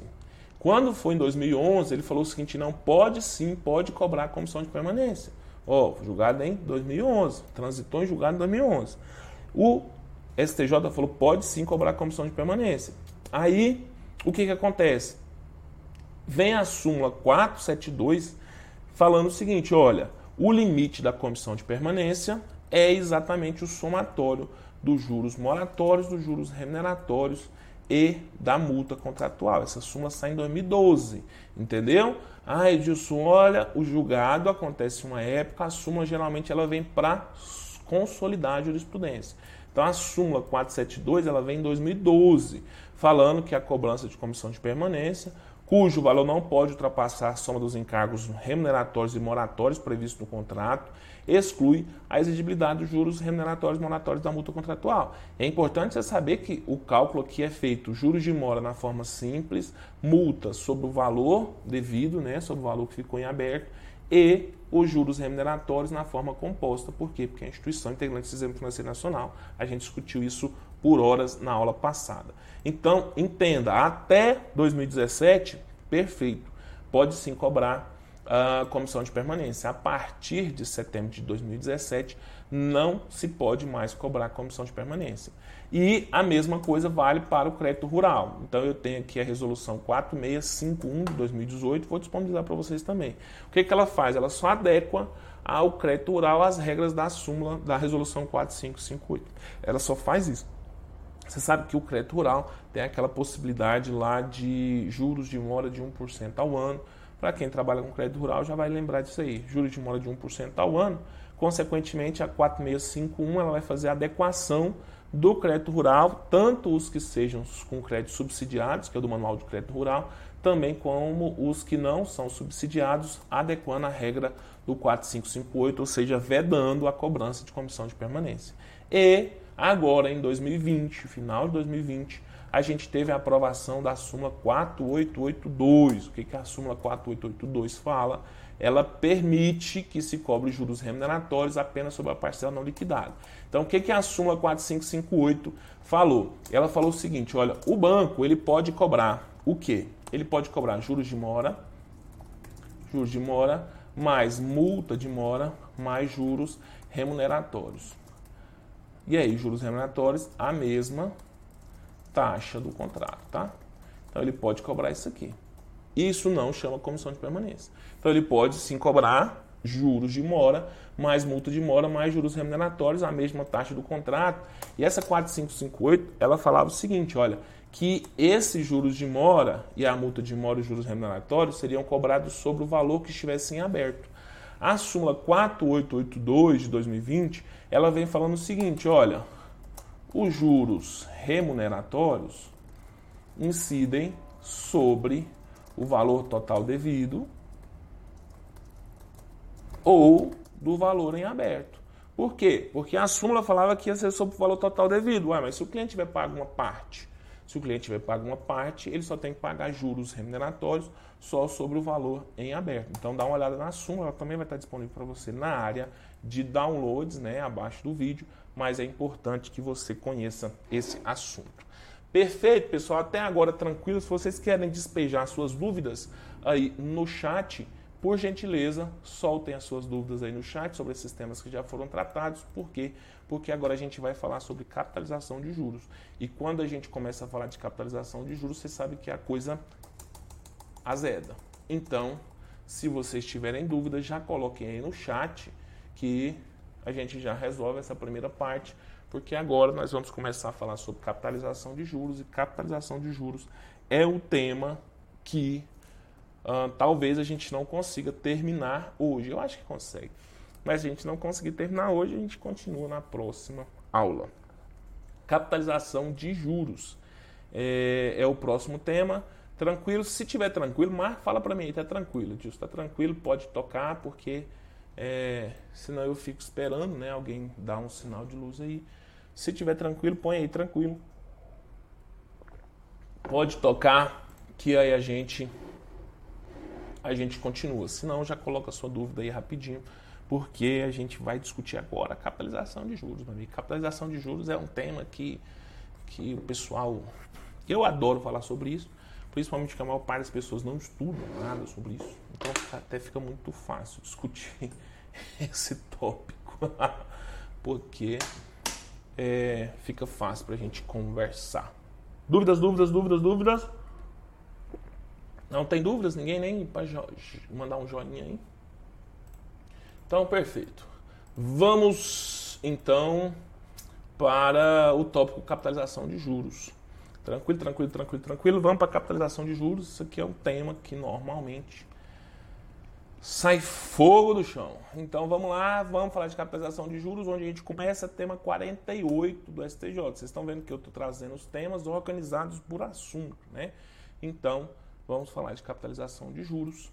E aqui a gente já começa no tema 48, falando sobre a legalidade do sistema francês de amortização, também conhecido como tabela Price, em contratos celebrados no âmbito do SFH. Então eu tenho o SFH, Sistema Financeiro da Habitação, e a discussão que foi levada lá para os ministros do STJ é o seguinte: o ministro do STJ é legal ou não é legal usar a tabela price nos contratos do SFH?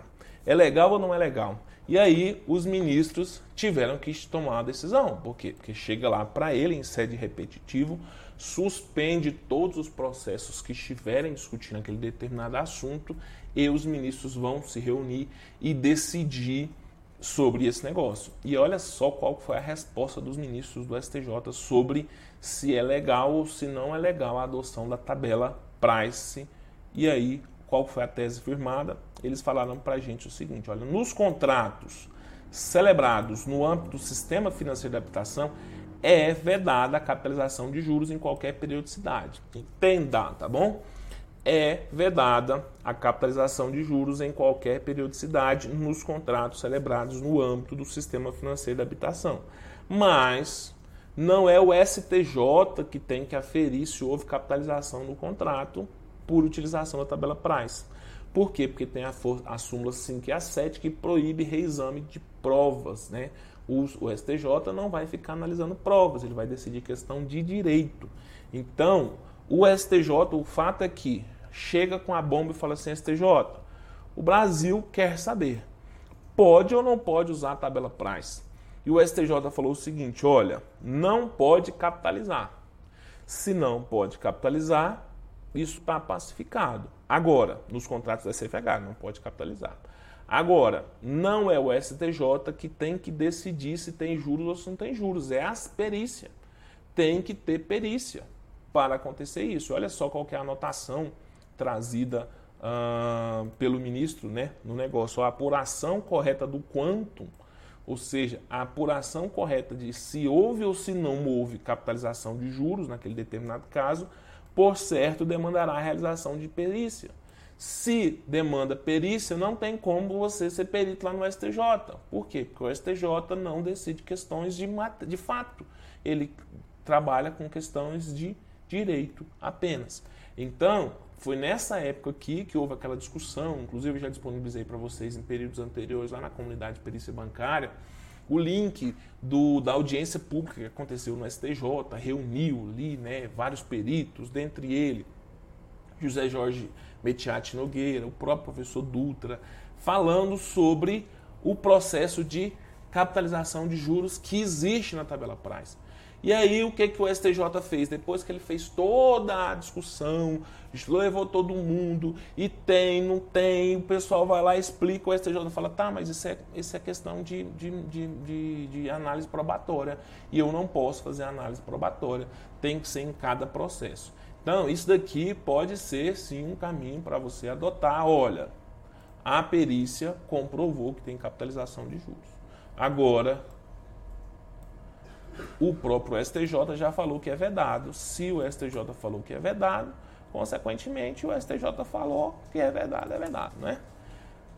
Olha só, depois você vai dar uma lida nesse material aí, tá? Recurso repetitivo, número 1.095.820, que definiu que se o pagamento mensal não for suficiente sequer para a quitação dos juros, então, era aqueles casos em que é, daqui a pouco eu vou falar sobre correção monetária. Não sei se hoje eu vou falar sobre correção monetária, mas nessa sequência eu vou falar sobre correção monetária. Como que funciona a correção monetária no SFH? Primeiro, você faz a atualização do saldo devedor para depois você calcular os juros. Então, se a, a, a inflação tiver alta no período, existe uma coisa que é chamada de amortização negativa. Se há essa amortização negativa, a dívida sua, ao invés de reduzir, ela está aumentando. Você pagou uma prestação, mas a prestação não foi suficiente sequer para pagar os juros. Consequentemente, você está tendo o seu saldo devedor aumentado. Se isso acontecer, nos termos dos RESP 1.095.852, o que, que tem que ser feito? Pegar esses juros vencidos para cumprir a regra do artigo 354 do Código Civil, e aí você está anotando esses negócios para você depois pesquisar o 354 do Código Civil. Ah, no termo desse RESP aqui, ele fala que se o pagamento mensal não é suficiente para quitar sequer os juros, os juros vencidos eles vão ser lançados em outra conta.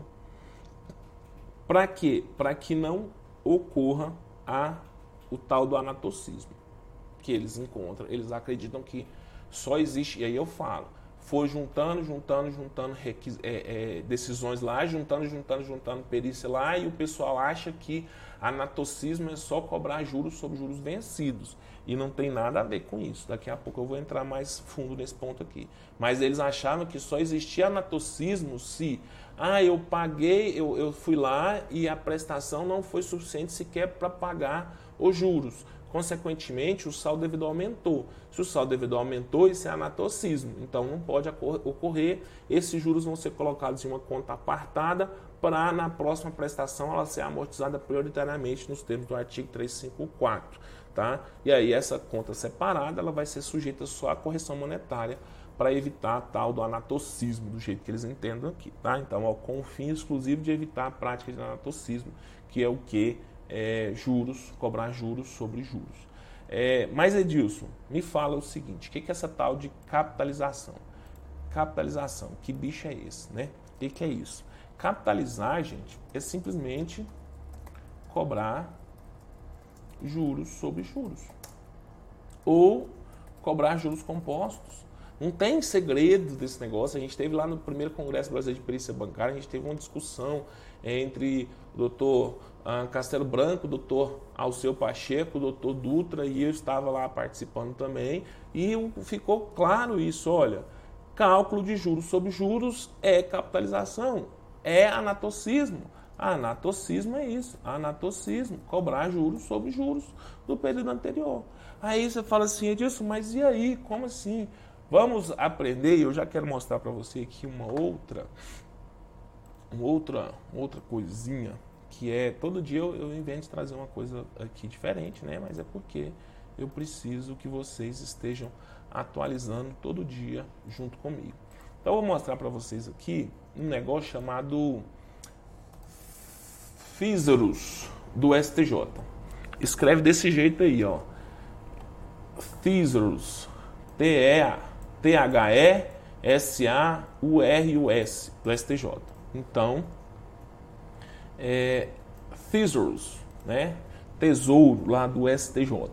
Então, você joga isso aqui no Google, vai abrir quem o vocabulário jurídico do STJ. Eu já falei outras vezes para você sobre o vocabulário jurídico do STJ e aí as, as, pessoas ficam lá, ah, eu vou ver um dia, eu vou ver, eu vou, eu vou ter que abrir aqui para você entender esse dicionário jurídico do STJ, como que funciona esse dicionário jurídico e principalmente é, por que você precisa saber trabalhar com esse dicionário jurídico.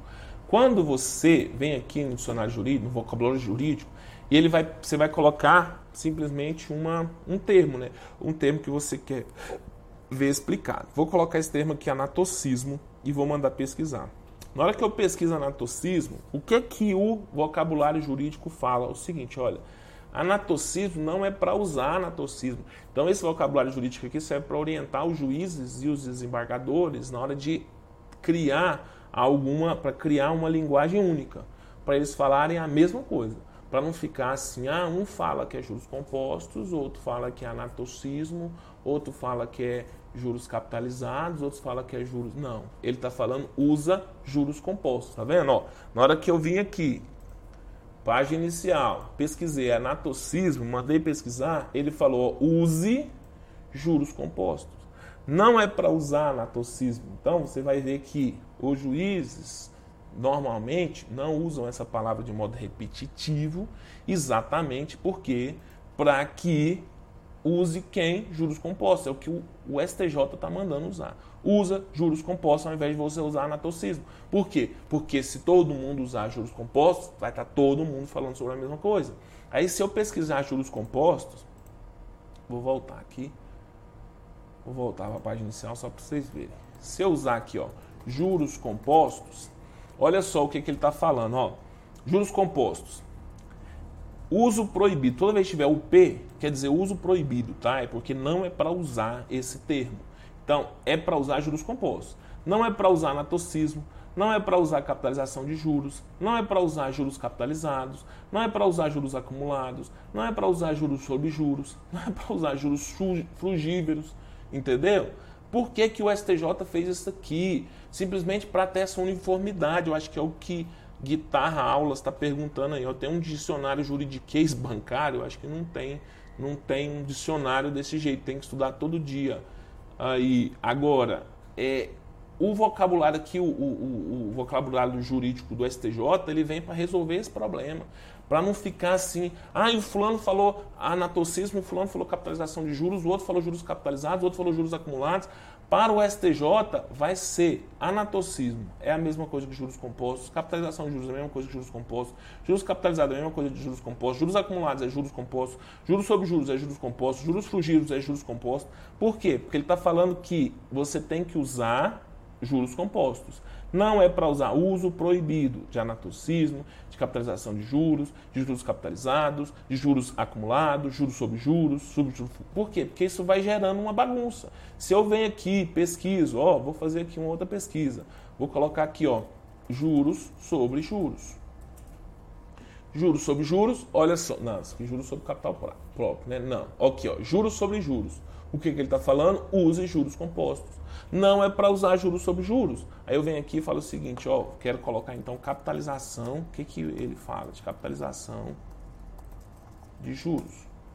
Aí, ó, capitalização anual de juros, ó, um termo, é, é, termo geral, né, capitalização diária. Então, capitalização anual de juros é um termo específico para esses termos gerais aqui, mas, ó, ao invés de usar capitalização de juros, é para usar juros compostos. Ele está falando use juros compostos. Então, na hora que você for pesquisar para o STJ, é indiferente a utilização desses nomes. Por isso que você vai ver o cara falando sobre juros compostos. Na hora de você pesquisar, você vai pesquisar sobre juros compostos. Por quê? Porque para o STJ, tanto faz se eu estiver falando de anatocismo, capitalização de juros, juros capitalizados, juros acumulados, juros sobre juros ou juros frugíveros, isso tudo é considerado a mesma coisa, é considerado como sinônimo para o STJ. Então você tem que entender esse negócio, porque senão você vai ficar aí, ai, ficar dando murro em ponta de faca, como diria. É, você vai ficar dando murro em ponta de faca, sofrendo à toa, sendo que para o STJ, ó, usa lá o thesaurus do STJ, você vai encontrar aqui, você uso proibido é o P, ou use, ele está mandando você usar aquele determinado termo. Se você digitar na torcida, ele vai falar juros compostos. Na hora que você for procurar, procura por juros compostos. Na hora que você for escrever, escreva juros compostos, entendeu? Faça sempre dessa forma.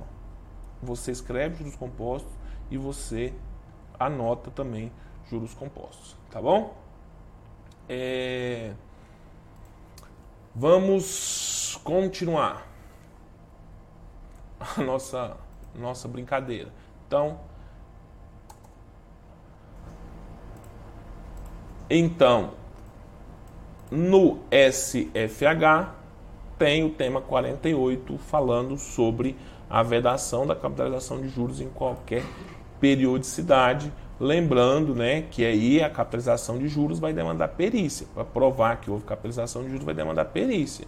E aí, na hora de fazer perícia, você precisa saber que na própria tabela price, o jeito que ela foi construída, o jeito que ela foi feita já é de juros compostos. O jeito de fazer a tabela price já é de juros compostos. Ah, Edilson, mas como que eu vou mostrar essa história da capitalização de juros dentro da própria tabela price, na hora que ela foi escrita, ela foi desenhada como sistema de capitalização de juros. E só não entende isso a pessoa que, na verdade, ou o cara está sendo pago para não entender, ou ele realmente não teve direito a aulas lá de matemática financeira, né? E aí, consequentemente, a gente tem que perdoar também essa pessoa que não teve essas aulas em quantidade suficiente. Vou mostrar para vocês aqui, então vou fazer um cálculo aqui, para acho que tomara que eu consiga é, mostrar de uma vez por todas como que se dá o processo de capitalização de juros dentro da famigerada tabela Price. Então vou criar aqui uma tabela Price, vamos criar aqui um exemplo. Exemplo, um capital de 100 mil reais. Digo, por que de 100 mil reais? Porque é mais fácil você fazer capital de 100 mil reais foi emprestado à taxa de juros de 5% ao mês, vou colocar 5%, pelo prazo de 10 meses. Por que 10 meses? Para ficar mais fácil de fazer também. Então, vou construir a tabela price dele aqui. Tabela price, a gente começa lá em N, né, que é o número de períodos. Uh, N, depois eu calculo a prestação. Por que prestação? Porque a primeira coisa que se calcula na tabela price é a prestação. Depois a gente calcula os juros depois a amortização, depois a gente calcula o saldo devedor. Devedor. Pronto. Então, tá aqui a nossa tabela price montada. Amortização e o saldo devedor. Tabela price desse nosso exemplo ali, o exemplo mais simples do mundo. Se são 10 parcelas, todo fluxo de caixa começa no período zero, né? E nós vamos até o período 10 aqui. Hum, o saldo devedor, já falei para vocês, 100 mil reais. Vou colocar isso aqui tudo em dinheiro para agilizar.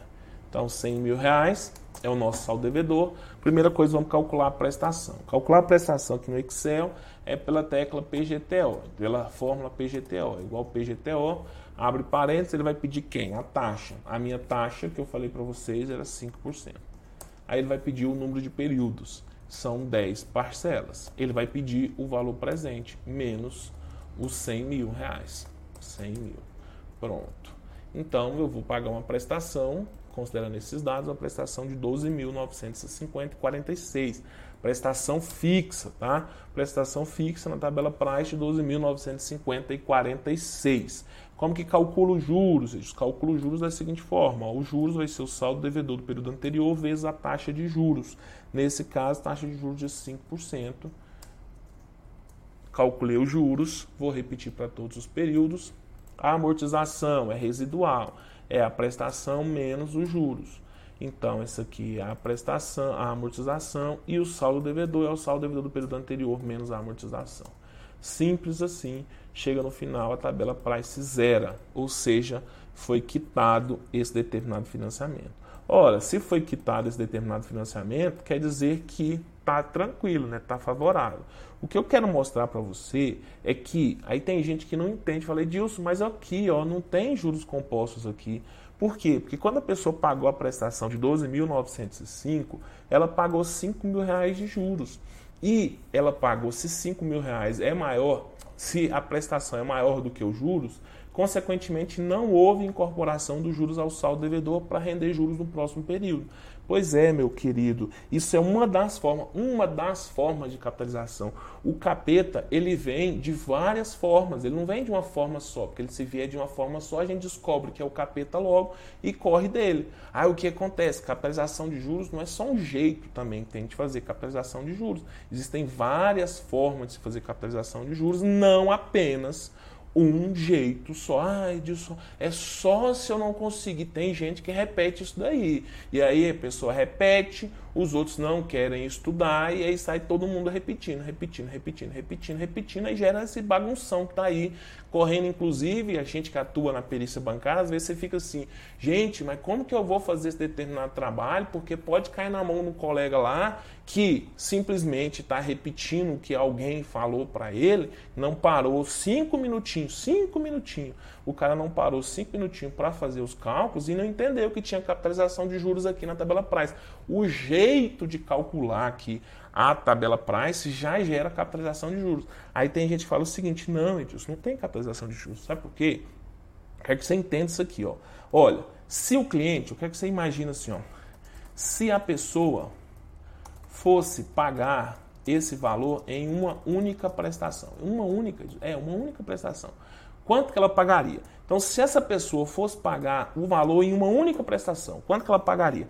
Para achar o valor futuro, né? Vocês já aprenderam lá em matemática financeira, basicão, uma, montante é igual ao capital, que multiplica 1 mais a taxa, aqui elevada ao prazo, né? Elevada ao prazo N. Vou até fazer aqui para ficar bonitinho, ó. Então, é essa a fórmula do montante em juros compostos. Então, se a pessoa fosse pagar uma única prestação, quanto que ela ia pagar? Ela pegou 100 mil reais emprestado para pagar depois de 10 meses e a taxa de juros é 5% ao mês. Se ela fosse pagar isso tudo só lá no mês 10, lá, ó, lá na data 10, ela ia pagar, pegou no mês 0, ia pagar lá no mês 10, ou seja, ela ia pagar juros por 10 períodos. Então, vamos fazer o cálculo. O montante vai ser igual o capital, que é 100 mil, vezes 1 mais a taxa, que é 5%, vou escrever 5% aqui, porque senão, ó, 5%.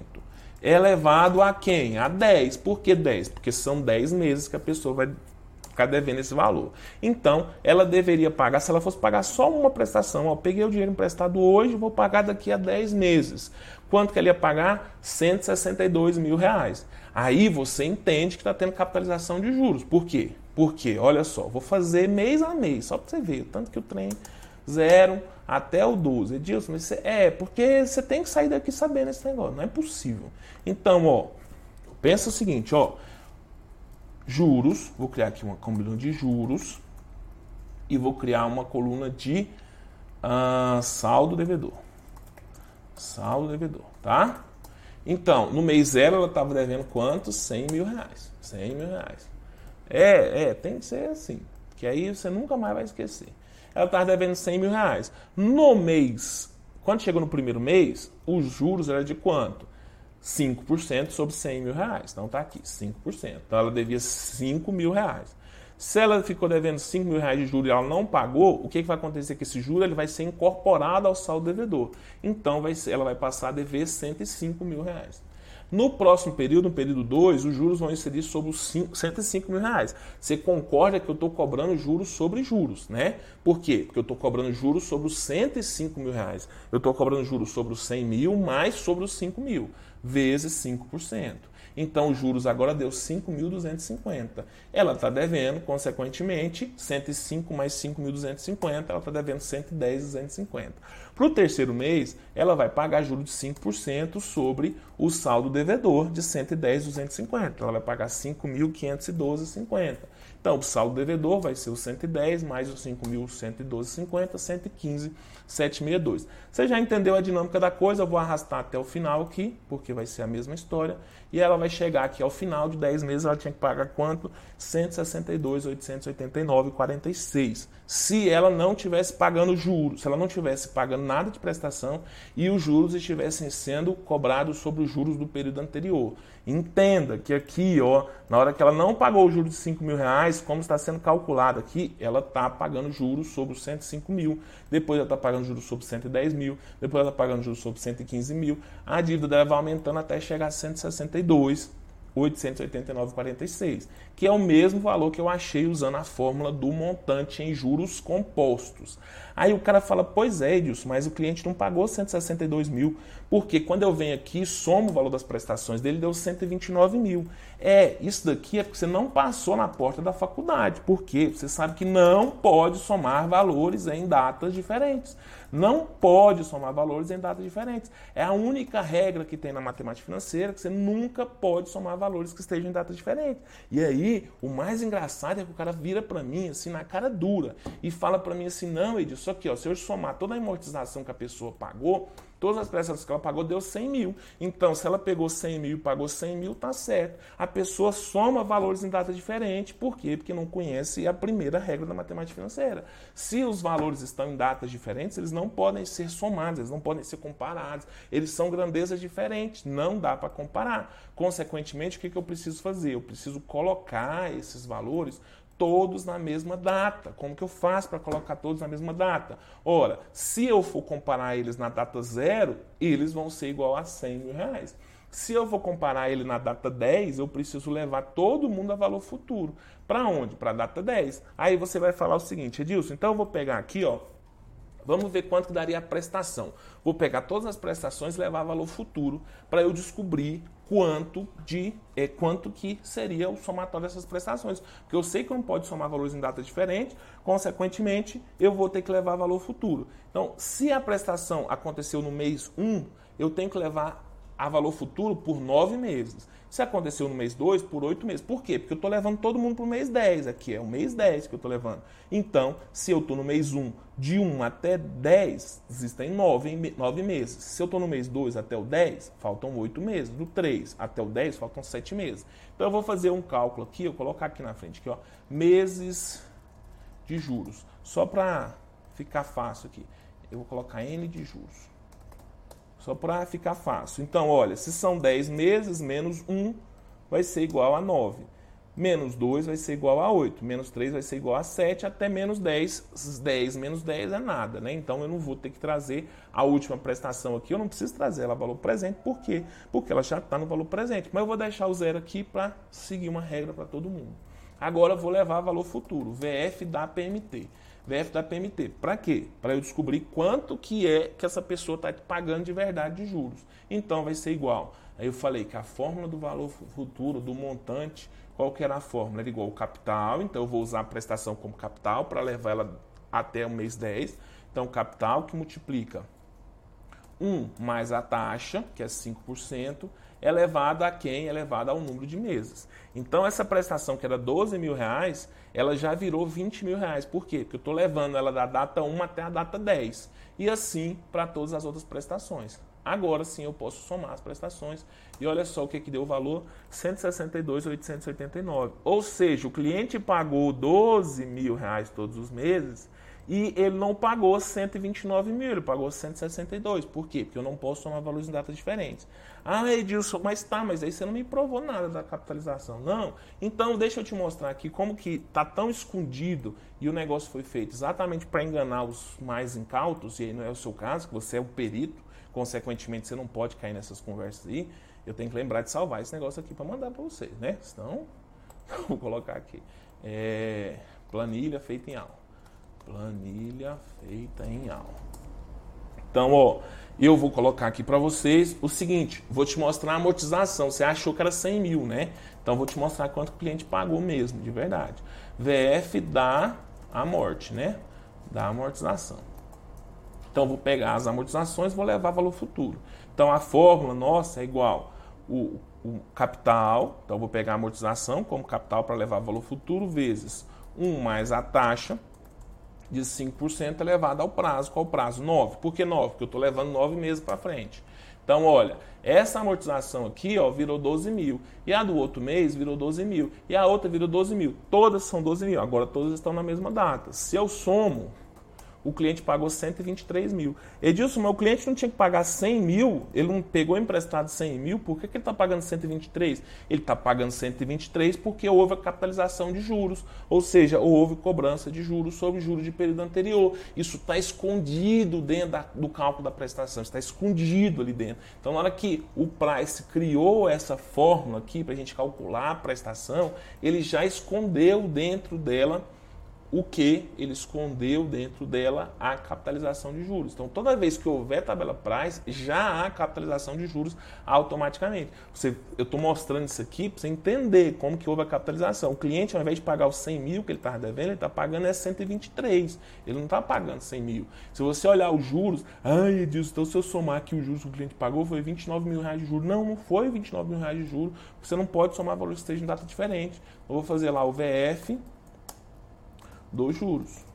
Dos juros. Então, ó, vou pegar os juros, que multiplica 1 mais a taxa elevado ao prazo. Isso aqui tudo é juros compostos, tá? 1 mais a taxa elevado ao prazo. Então, na realidade, esse cliente pagou o valor de 39 mil reais de juros. E aí, se você pega os 123 que ele pagou, ele, olha só, ele pagou 39 mil reais de juros, ele pagou 123 de amortização, ou seja, ele pagou mais do que ele devia, e o total disso é exatamente 162. Por quê? Porque há a capitalização de juros na tabela price. Então isso aqui eu fiz só para mostrar para você tanto que é simples. Ai, mas e aí? Aí, aí eu não acredito. Tem gente que erra isso até hoje, tem gente que não sabe fazer isso até hoje. Não dá para acreditar. Mas a partir de agora você sai dessa aula sem essa dificuldade. Ah, você vai ter outras dificuldades. Agora essa aqui você nunca mais. Ah, mas eu vi o fulano de tal. Tá, é, é, básico isso aqui, é básico, é matemática. É porque na graduação a gente vê só um pouquinho de matemática financeira, né? A gente acaba aqui embanando nesse negócio aqui. Mas você decidiu fazer perícia, você é o especializado nesse assunto. Se você resolver fazer perícia bancária, então, né? Aí esse tópico aqui de matemática financeira tem que estar tá muito afiado, você tem que estar muito afiado nesse tópico de matemática financeira, tá? Então, isso aqui era só para mostrar para vocês, ó, a própria sistemática da, da, da, tabela Price tem capitalização de juros. Então, não tem como você fugir disso aqui. Ah, mas eu vou pegar um quesito lá. Que... Pois é, né? Aí você complica a minha vida também. E, consequentemente, na verdade, enfim, está resolvida a situação, está explicado a situação para vocês. Então, a própria construção da tabela Price, ela tem juros compostos e exatamente porque ela tem juros compostos. Aí você está falando de juros compostos, por que juro composto, capitalização de juros, anatocismo, juros capitalizados é a mesma coisa. Acabei de mostrar para você lá no site do STJ, tá bom? Então, vamos tentar terminar esse nosso. Não vai dar tempo de terminar, não é... Não vai terminar, não vai dar tempo de terminar. Mas eu vou, pelo menos o tema 49, vou, vou bater com vocês aqui.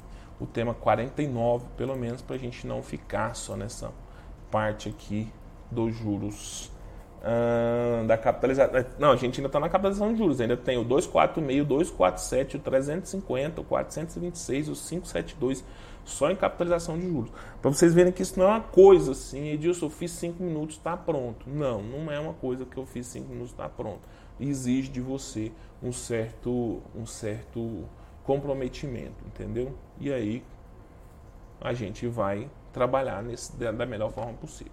Vamos falar sobre o tema 49 e a gente deixa o restante para a próxima aula, porque a gente está falando sobre tema 49, qual era a discussão desse tema 49? Era a limitação dos juros remuneratórios a 10%, com base no artigo 6 a linha E da Lei 4.380-64, nos contratos lá do Sistema Financeiro de Habitação. O que, que aconteceu? É, alguns advogados começaram a entrar com essa tese aí, também que havia limitação de juros, e é assim, ó. Não, eu entendo que tem limitação de juros. Perfeito, você entende que tem limitação de juros, mas base no quê? Não com base na lei. Aí você dá uma lida lá na lei, você percebe que não tem limitação de juros remuneratórios, mas eles estão falando que existe. E aí o STJ teve que enfrentar a questão e ficou firmada a seguinte tese, que o artigo 6 da Lei 4.380 é, ela não estabelece limite de juros remuneratórios vinculados ao FCFH. Isso, inclusive, virou uma súmula, é a súmula 422 do STJ. E essa súmula fala a mesma coisinha. Olha só, se você pega lá o, o artigo 6 da legislação, é engraçado, eu trouxe aqui o artigo 6 para você, porque corre o risco de você não, não pesquisar, né? Então eu já trouxe para você aqui. Ó. O artigo 6 ele fala o seguinte, ó, o disposto no artigo anterior, que eles fala, o artigo anterior, que é o artigo 5 está falando sobre a possibilidade de fazer correção monetária das parcelas toda vez que alterar o saldo devedor. Ele fala, o artigo 6 fala, somente, o disposto no artigo anterior, somente se aplicará aos contratos de venda, promessa de venda, sessão, que tenham taxa até 10%. Então, só vai haver a correção monetária e do saldo devedor quando alterar o salário mínimo, se o contrato tiver juros até 10% ao ano. Aí os advogados viraram aquela brigada, não sei o quê, e o STJ teve que enfrentar a questão. Então não venha com essa história que vai aparecer no seu escritório pessoas falando, ah, Edilson, o limite é 10% ao ano para o contrato do sistema financeiro de habitação. Você já fala o seguinte, não, o STJ já enfrentou a questão, tema 49, está lá na súmula 422, não venha com essa história aqui para o meu lado, porque essa história simplesmente não cola, não cola. Na próxima aula, nós vamos falar, é, não dá tempo, a gente já está com quase duas horas de aula. É, na próxima aula, nós vamos falar sobre o tema 246. Nesse tema 246, a discussão é sobre a possibilidade de capitalizar juros nos contratos bancários após a entrada em vigor do artigo 5 da medida provisória 2170 de 2001. É exatamente essa pergunta do. José Paulo, José Não, do José Luciano Paulini aí no chat, ele está perguntando assim, ó, Edilson, e aí, essa questão da capitalização de juros, é esse o argumento que a gente vai trabalhar contra a capitalização de juros para aplicar o juros simples? Você vai ver, doutor José Paulo, que tem mais coisa, tem mais água para passar debaixo da ponte e, consequentemente, na próxima aula a gente vai discutir, a gente vai abrir. Então, hoje a gente encerra aqui. Na próxima aula a gente abre abre com a discussão sobre a possibilidade de capitalização de juros mensais. Lembrando que lá no SFH a gente tem uma resposta falando que uh, é vedada a capitalização de juros em qualquer periodicidade. E aí, aqui está falando dos contratos bancários em geral. Vamos ver como que ficou essa questão na próxima aula, tá bom? Pessoal, muito, muito, muito, muito, muito obrigado. A gente se encontra na próxima semana. Vocês veem que a gente está fazendo esse estudo exatamente porque é muita coisa, né? É um atalho, não é um atalho, é um jeito de você acelerar o seu entendimento sobre o funcionamento nas súmulas do STJ aplicadas ao direito bancário. É claro que a gente trabalha com direito bancário. Então a gente se encontra na nossa na próxima aula, a gente se encontra para falar sobre Uh, já a possibilidade da capitalização, a gente vai falar sobre inadimplência, vai falar sobre tarifa, as taxas que podem ser cobradas, o que pode ser cobrado, o que não pode ser cobrado. E para quem é assinante da comunidade de perícia bancária, então se você é assinante da comunidade de perícia bancária, você já sabe que o material vai estar debaixo do vídeo. Se você não é assinante da comunidade de perícia bancária, quiser ter acesso a esse PDF, o que, que você deve fazer? Você deve uh, entrar lá no meu Instagram e eu vou publicar aqui agora, ó. Cadê, cadê, cadê? Eu vou publicar aqui agora uma fotinha que eu estou apanhando. Eu vou publicar agora uma foto e aí você vai falar se vale ou se não vale o PDF, tá bom? Se vale ou se não vale o PDF. Então tá aqui a aula, vou olhar ali para vou ter que olhar para a câmera. Então eu vou postar agora essa foto e essa foto aí você vai vou colocar assim, vale o PDF.